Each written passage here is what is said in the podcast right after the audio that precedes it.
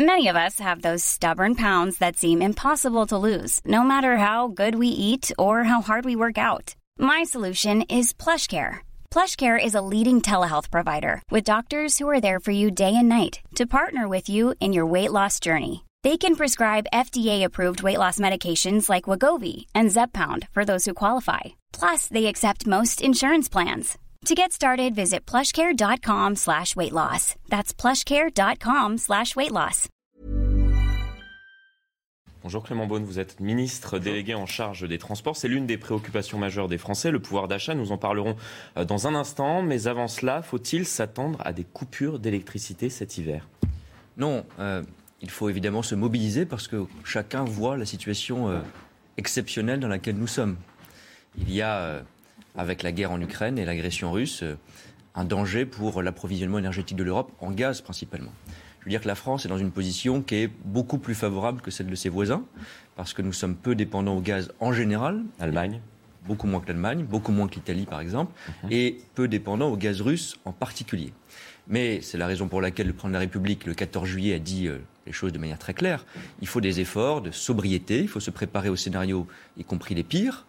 L'approvisionnement en gaz russe a repris hier vers l'Europe et vers l'Allemagne en particulier, mais il pourrait s'interrompre à tout moment et nous ne pouvons pas être dépendants et entre les mains de Vladimir Poutine. Donc ça veut dire qu'on diversifie nos approvisionnements, ça veut dire qu'on réinvestit pour les années qui viennent dans les énergies souveraines, le nucléaire et les énergies renouvelables, qui sont les énergies propres également.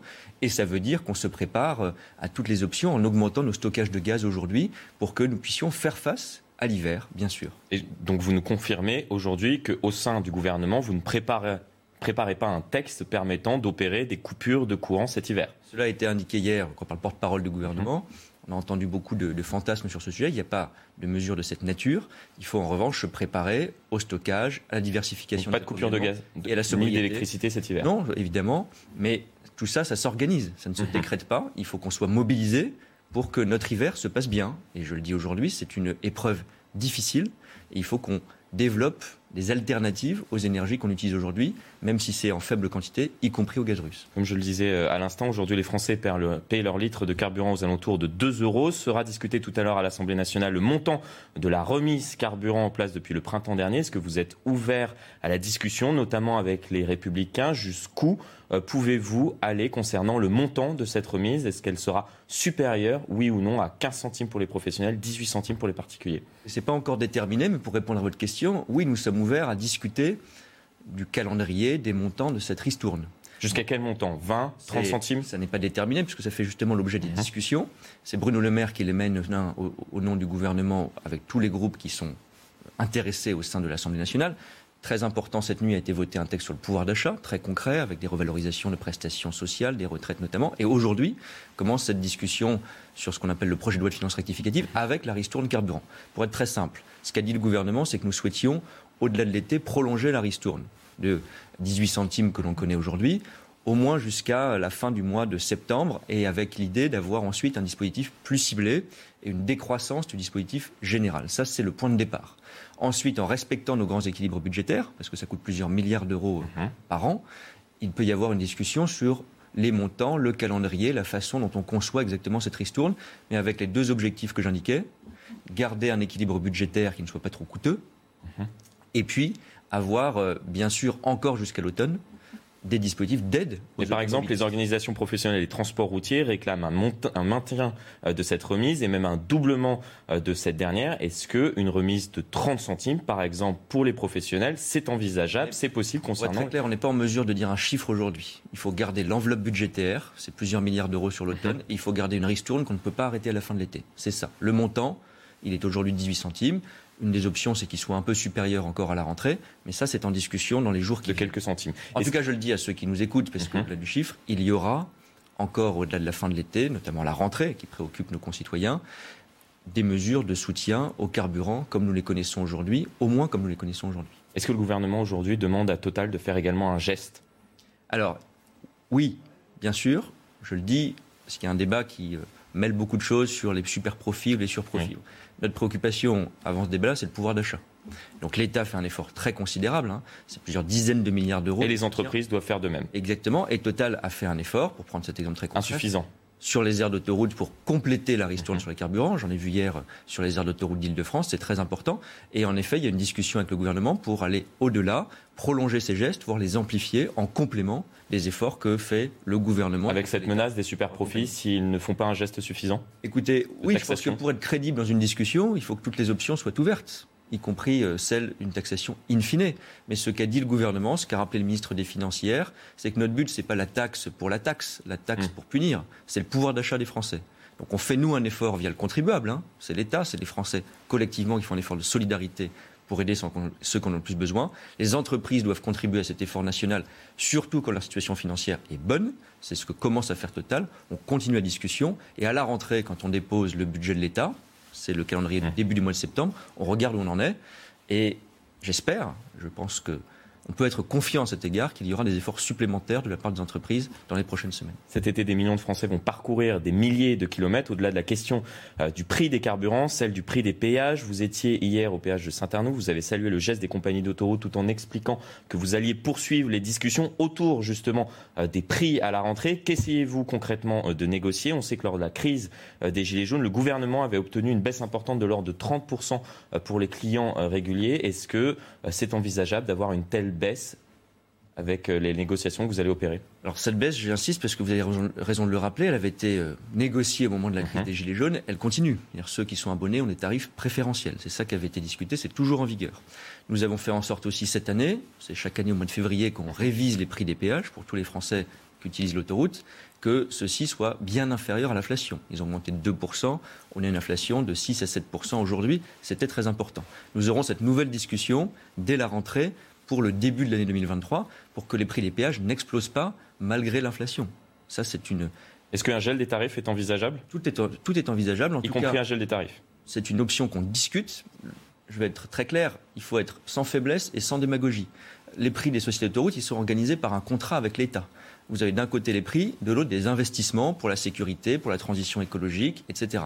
Donc c'est un équilibre global qui doit être discuté. Mais ce qui est clair, c'est qu'on ne peut pas avoir une revalorisation des péages ce qui pourrait arriver automatiquement si on ne faisait rien, de 6, 7, 8% pour suivre l'inflation. Ça, c'est impossible. Donc on aura cette négociation dès la rentrée pour que le pouvoir d'achat des Français par des mesures commerciales, comme celles qu'on connaît cet été, réduction pour ceux qui ont un badge de télépéage et des chèques vacances, des mesures supplémentaires et surtout, surtout, pas d'explosion des tarifs de péage en début d'année prochaine. C'est ça qui me préoccupe et c'est cette discussion que je mène avec les sociétés de Toujours sur le, pouvoir d'achat des, Français, en un an, le prix des billets euh, de train a augmenté de 15% et dû à la situation actuelle, les prix euh, de ces billets de train pourraient à nouveau augmenter. Vous discutez avec Jean-Pierre Farandou pour réguler le prix des billets pour 2023 euh, par exemple. J'ai regardé sur, sur leur site, le prochain train pour Marseille en partance de Paris coûte plus de 150 euros. Est-ce que c'est supportable pour les Français actuellement? C'est très cher pour beaucoup de cas, et notamment aux, périodes de pointe. Vous avez regardé, j'imagine, pour euh, cette matinée même, je vous souhaite de pouvoir partir, mais euh, c'est... pas, mais... C'est sans doute le pic tarifaire, par ailleurs, parce que ne soyons pas... Euh, soyons honnêtes, soyons pas naïfs, c'est dans les périodes de vacances, c'est dans des week-ends les plus chargés de l'année que, effectivement, les prix sont les plus élevés. Globalement, nous avons mobilisé, je demande à la SNCF d'y veiller, tous les trains disponibles cet été. Il y a une augmentation très forte des voyages. Tant mieux, c'est une bonne nouvelle. Le tourisme reprend, les Français revoyagent. Il y a des cartes de réduction très importantes. C'est là-dessus qu'on travaille pour peut-être améliorer encore l'offre tarifaire. Je pense, pour être très concret, une carte avantage qui vous permet d'avoir des prix plafonnés. Évidemment, les week-ends les plus chargés et quand on achète au dernier moment, bah, c'est plus cher. C'est vrai. Et je pense que ce qu'il faut regarder, c'est d'avoir une offre diversifiée, euh, des Ouigo notamment qui permettent de voyager moins cher. Et j'invite tous ceux qui peuvent le faire, je sais que ce n'est pas le cas de tout le monde, mais tous ceux qui peuvent le faire, d'acheter à l'avance, le plus de l'avance possible, avec les cartes de réduction, et ceux qui ont un peu de flexibilité, en choisissant les heures ou les jours, s'ils ont un tout petit peu de marge, qui sont un peu moins coûteux parce qu'il y a aussi des billets beaucoup moins chers qui sont encore en vente par millions sur le site de la SNCF. Toujours euh, concernant le réseau ferroviaire, mardi soir, des centaines de passagers d'un Thalys ont été bloqués dans une rame. Cela a été un véritable calvaire, ont-ils expliqué euh, par la suite. Les raisons euh, de cette panne ne sont pas encore déterminées précisément, mais la compagnie est en mesure de dire qu'il s'agit d'un problème, je, je, la cite, matériel lié à la chaleur. Est-ce que notre réseau ferroviaire est adapté à ces fortes chaleurs? Est-ce que on a bien compris que cela risquait de se reproduire ces prochaines années? Il faudrait adapter notre réseau. Vous avez raison, l'enjeu clé, c'est pas très spectaculaire, mais on le voit dans les moments mmh. comme ça, c'est le réseau. on a réinvesti massivement dans le réseau ces cinq dernières années. On a multiplié par quatre l'investissement de l'État dans le réseau du quotidien. Ce sont les transiliens en Ile-de-France, c'est le TER avec les régions, etc. Il faut aller plus loin, c'est une de mes priorités pour les mois qui viennent. Et bien sûr, on aura des épisodes auxquels on n'était pas habitué de manière aussi massive, malheureusement, de canicules dans les prochaines années qui vont durer. Donc raison de plus pour réinvestir dans notre réseau à court terme. Ça veut dire aussi s'adapter, avec la SNCF, on a fait en sorte qu'il y ait des choses très concrètes, euh, des distributions d'eau aux voyageurs euh, en gare. Quand il y a un problème technique, on peut anticiper, qu'on ralentisse un peu le trafic sur les voies pour mmh. que le train circule quand même malgré les très fortes chaleurs. Et puis, mais ça prendra du temps, je le dis honnêtement aux Français, réinvestir, réinvestir encore dans le réseau pour l'adapter à tout mais notamment aux fortes chaleurs. Donc adaptation et réinvestissement dans, le réseau routier Absolument. et ferroviaire. Vous disiez la semaine dernière que la problématique des bagages perdus était résolue. Pourtant, des passagers se plaignent toujours de ne pas avoir retrouvé ces derniers. Euh, que leur répondez-vous aujourd'hui? Oui, je vais être très transparent. Je sais, j'ai beaucoup de messages en ce sens, qu'il y a des passagers qui, le week-end du 1er juillet, où il y a eu un dysfonctionnement majeur aux aéroports de Paris, n'ont pas encore récupéré leurs bagages. Ce que je veux dire, c'est que je m'étais engagé et on a mobilisé des centaines de personnes pour le faire. Les 35 000 bagages qui avaient été stockés ont été réacheminés. Maintenant, il y a des gens qui sont partis en vacances, qui sont revenus, donc c'est du cas par cas pour que la valise qui est partie de Roissy pour être réacheminée arrive in fine chez la personne, le voyageur, qui euh, parfois a plusieurs destinations de vacances, etc. C'est assez compliqué. C'est compliqué, mais la situation sera résolue dans les prochains jours. Oui, et je demande à la compagnie Air France et à Aéroport de Paris de renforcer encore les efforts pour que ça prenne le moins de temps possible. évidemment, il y aura des compensations, c'est prévu par la loi, mmh. et d'ailleurs par des, par des directives européennes à tous les clients qui sont victimes de ces euh, délais. Euh, entre les pénuries de, personnel à tous les étages, alors que le trafic aérien explose, les multiples appels à la grève, on en a connu euh, plusieurs cette dernière semaine pour une augmentation euh, des salaires. À nouveau, on parle de, cette problématique des pouvoirs d'achat. Est-ce qu'il faut se préparer à un été chaotique? On est au milieu de l'été et moi je me suis attaché dès le début à ce mmh. qu'on n'ajoute pas des problèmes aux problèmes. Qu'on n'ait plus de nouveaux problèmes de bagages comme on l'a connu le week-end du 1er juillet. Heureusement, on épuise le stock, mais il n'y a pas eu de mmh. nouveaux problèmes de cette nature qu'on évite les grands mouvements de grève. Il y avait un risque à Air France, il y avait un risque à la SNCF, il y avait un risque chez Aéroport de Paris. On les a évités. Il y a eu des problèmes ponctuels, je le mesure, Aéroport de Bordeaux, compagnie Transavia aujourd'hui. Je crois, notamment pour Transavia, qu'il n'y aura pas de difficultés dans les prochains week-ends.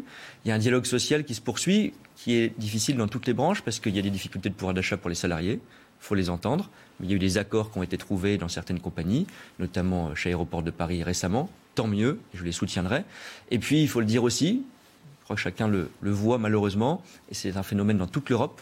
Nos aéroports, parfois nos gares, mais surtout nos aéroports, doivent se réorganiser après deux ans de Covid. Et il y a eu parfois des pénuries de recrutement, mhm. euh, au moment du contrôle des bagages notamment, dans les personnels aéroportuaires. Et euh, vous regardez ce qui se passe en Allemagne, au Royaume-Uni, les difficultés sont encore plus grandes. Ça ne nous console pas, mais ça veut dire qu'on doit faire un effort de service, un effort d'image, un effort d'attention aux clients et aux usagers encore plus grand. Moi, ce que je me bats pour faire, c'est que cet été, on évite des grands mouvements sociaux qui ajoutent aux difficultés euh, traditionnelles de grand départ en vacances et dans tous les modes de transport, qu'on ait les vacances les plus fluides possibles.